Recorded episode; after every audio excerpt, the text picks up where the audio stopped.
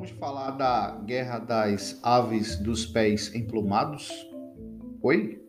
Como assim? As aves dos pés emplumados é a tradução do tupi-guarani para o termo emboaba.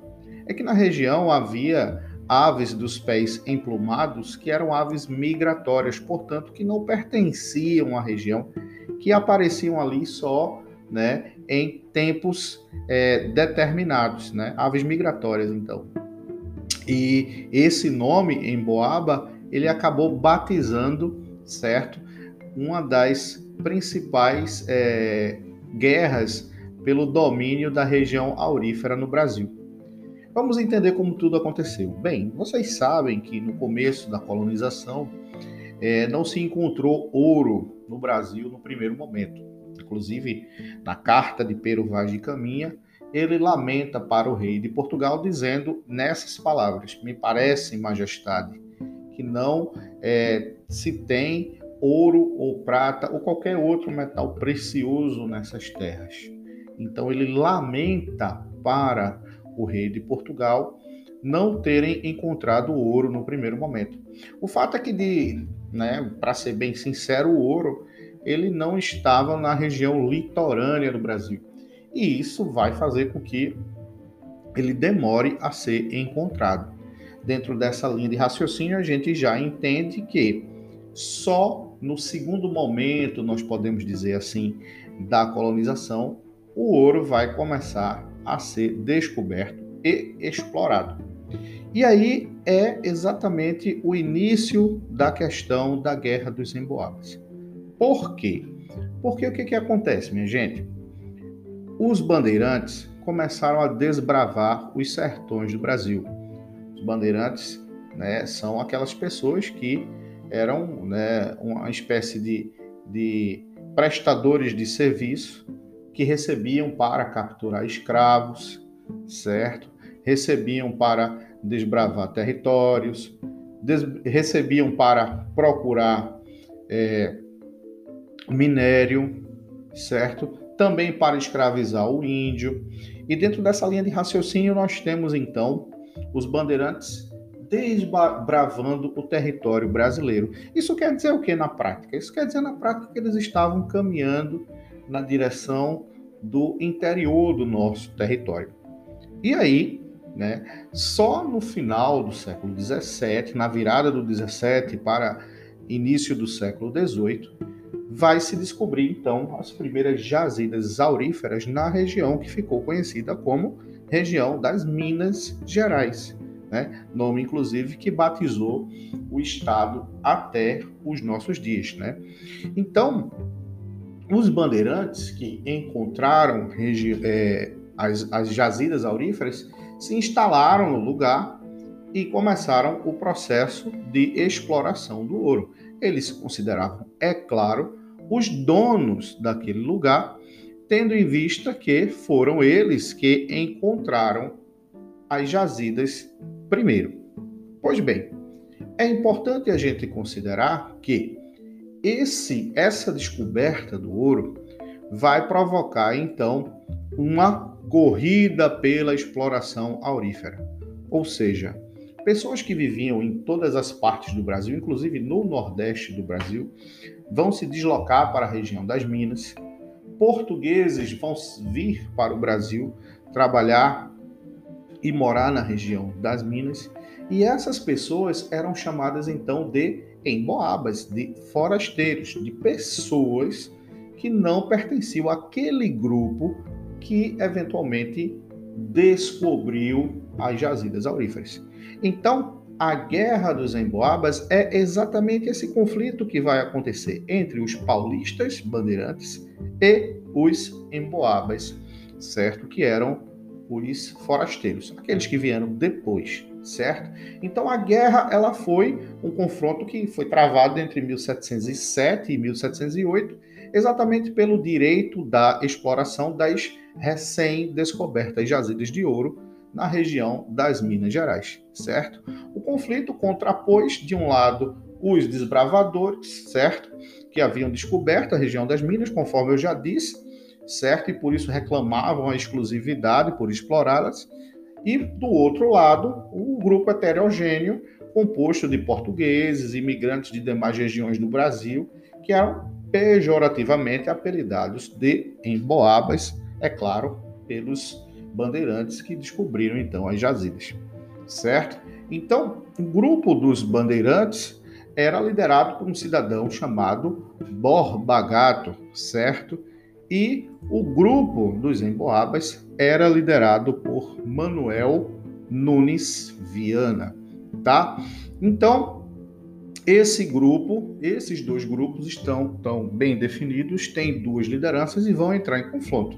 Então, o que, que acontece? Os forasteiros, os emboabas, eles queriam explorar também.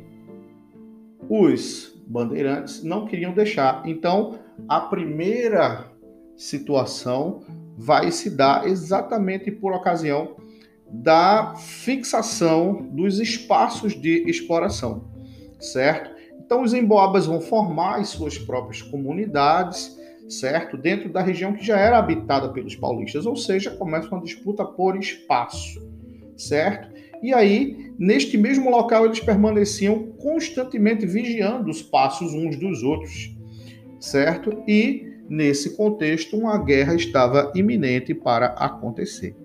Então, dentro dessa rivalidade, ocorreram muitas situações que abalaram consideravelmente as relações entre os dois grupos. Os emboabas limitaram, por exemplo, os paulistas na região do Rio das Mortes. E o seu é, líder, né, o Manuel Nunes Viana, foi proclamado governador da região. A situação dos paulistas ficou ainda pior, certo? Quando eles foram atacados na região de Sabará, também nas proximidades, certo? Então, com o sucesso no ataque contra os paulistas, certo? Nunes Viana, Nunes Viana foi tido como o supremo ditador das Minas Gerais. Todavia, ele foi obrigado, por ordem do governador do Rio de Janeiro, a se retirar da região. Por quê? Porque ele queria pacificar, certo, o, o lugar. Então, isso vai a, a transformar a situação num, num barril de pólvora. Por quê? Porque aí, inconformados com o tratamento que receberam, certo? O grupo que era então liderado por Manuel Nunes Viana, certo? Vai dessa vez ser liderado por Armador Bueno da Veiga, certo? E eles vão formar um exército com o objetivo de vingar o famoso massacre do Capão da Traição, certo? Então é importante a gente lembrar desse detalhe. Então, Amador é, Bueno da Veiga vai formar um novo exército e vai então partir para uma nova investida contra os paulistas. O que, que eles querem na verdade? Eles querem é, vingar, certo? Vingar um massacre que aconteceu anteriormente no Capão da Traição. E aí é interessante a gente considerar que essa nova batalha é muito sangrenta, ela vai durar cerca de uma semana, certo? E após esse conflito, após esse conflito, melhor dizendo, certo?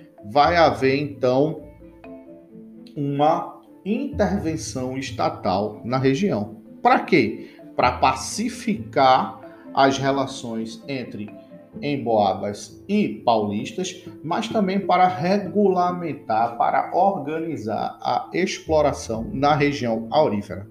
Ora, em outras palavras, a exploração do ouro até então era extremamente desorganizada e conflituosa, e isso não era rentável para a coroa portuguesa. Então, o que, que acontece? Quem vai ser vencido nesse conflito. Quem vai ser vencido nesse conflito são os paulistas, os bandeirantes. Eles tinham menos recursos, certo? Eles eram um grupo menor. As pessoas que migraram, né, os emboabas que migraram para a região das Minas, tinham investido dinheiro é, com o intuito de se fixar na região e extrair o maior número de ouro que pudessem, portanto, eles tinham mais recursos e eles tinham também o apoio da coroa. É bom a gente lembrar disso. Por que, que eles tinham o apoio da coroa? Porque eram pessoas que tinham recursos, certo? Tinham recursos. A gente tem que lembrar que muitos daqueles que viviam da exploração, da produção, melhor dizendo, do açúcar, que estava em crise, se deslocaram para a região das Minas Gerais em busca de que ele ter os seus problemas financeiros resolvidos. Muitos portugueses que, portanto, tinham alguma influência junto à corte vieram também para o Brasil em busca de fazer fortuna, ou seja, eles tinham um relativo apoio do poder governamental. E dentro dessa linha de raciocínio, os bandeirantes acabaram sendo vencidos militarmente falando e também no que se refere ao apoio que vinha das autoridades. É tanto, senhores, é tanto que os bandeirantes vão então se é, isolar, né, mais para o oeste da região em busca de novas jazidas, certo? E vão acabar encontrando essas novas jazidas na região do Mato Grosso e de Goiás. Então, como consequências da Guerra dos Emboabas, nós teremos a regulamentação da distribuição das lavras entre emboabas e paulistas, certo? Então, os emboabas é, vão ter sim o seu espaço delimitado. Os paulistas que se consideravam exclusivos na região, monopolizantes da região, podemos dizer assim, eles vão perder espaço, certo? E muitos deles vão rumar para novas é, descobertas, certo? A regulamentação também da cobrança do quinto, o imposto, que ficou conhecido como o quinto dos infernos, certo? Que equivalia a 20% de tudo aquilo que era explorado na região aurífera, certo? São Paulo e Minas do Ouro, certo? Se transformaram em capitanias, vai ser criada então, certo? E e daí por diante a coroa vai tirar a autoridade do governo do Rio de Janeiro sobre aquela região, certo? E isso vai acontecer em 3 de novembro de 1709.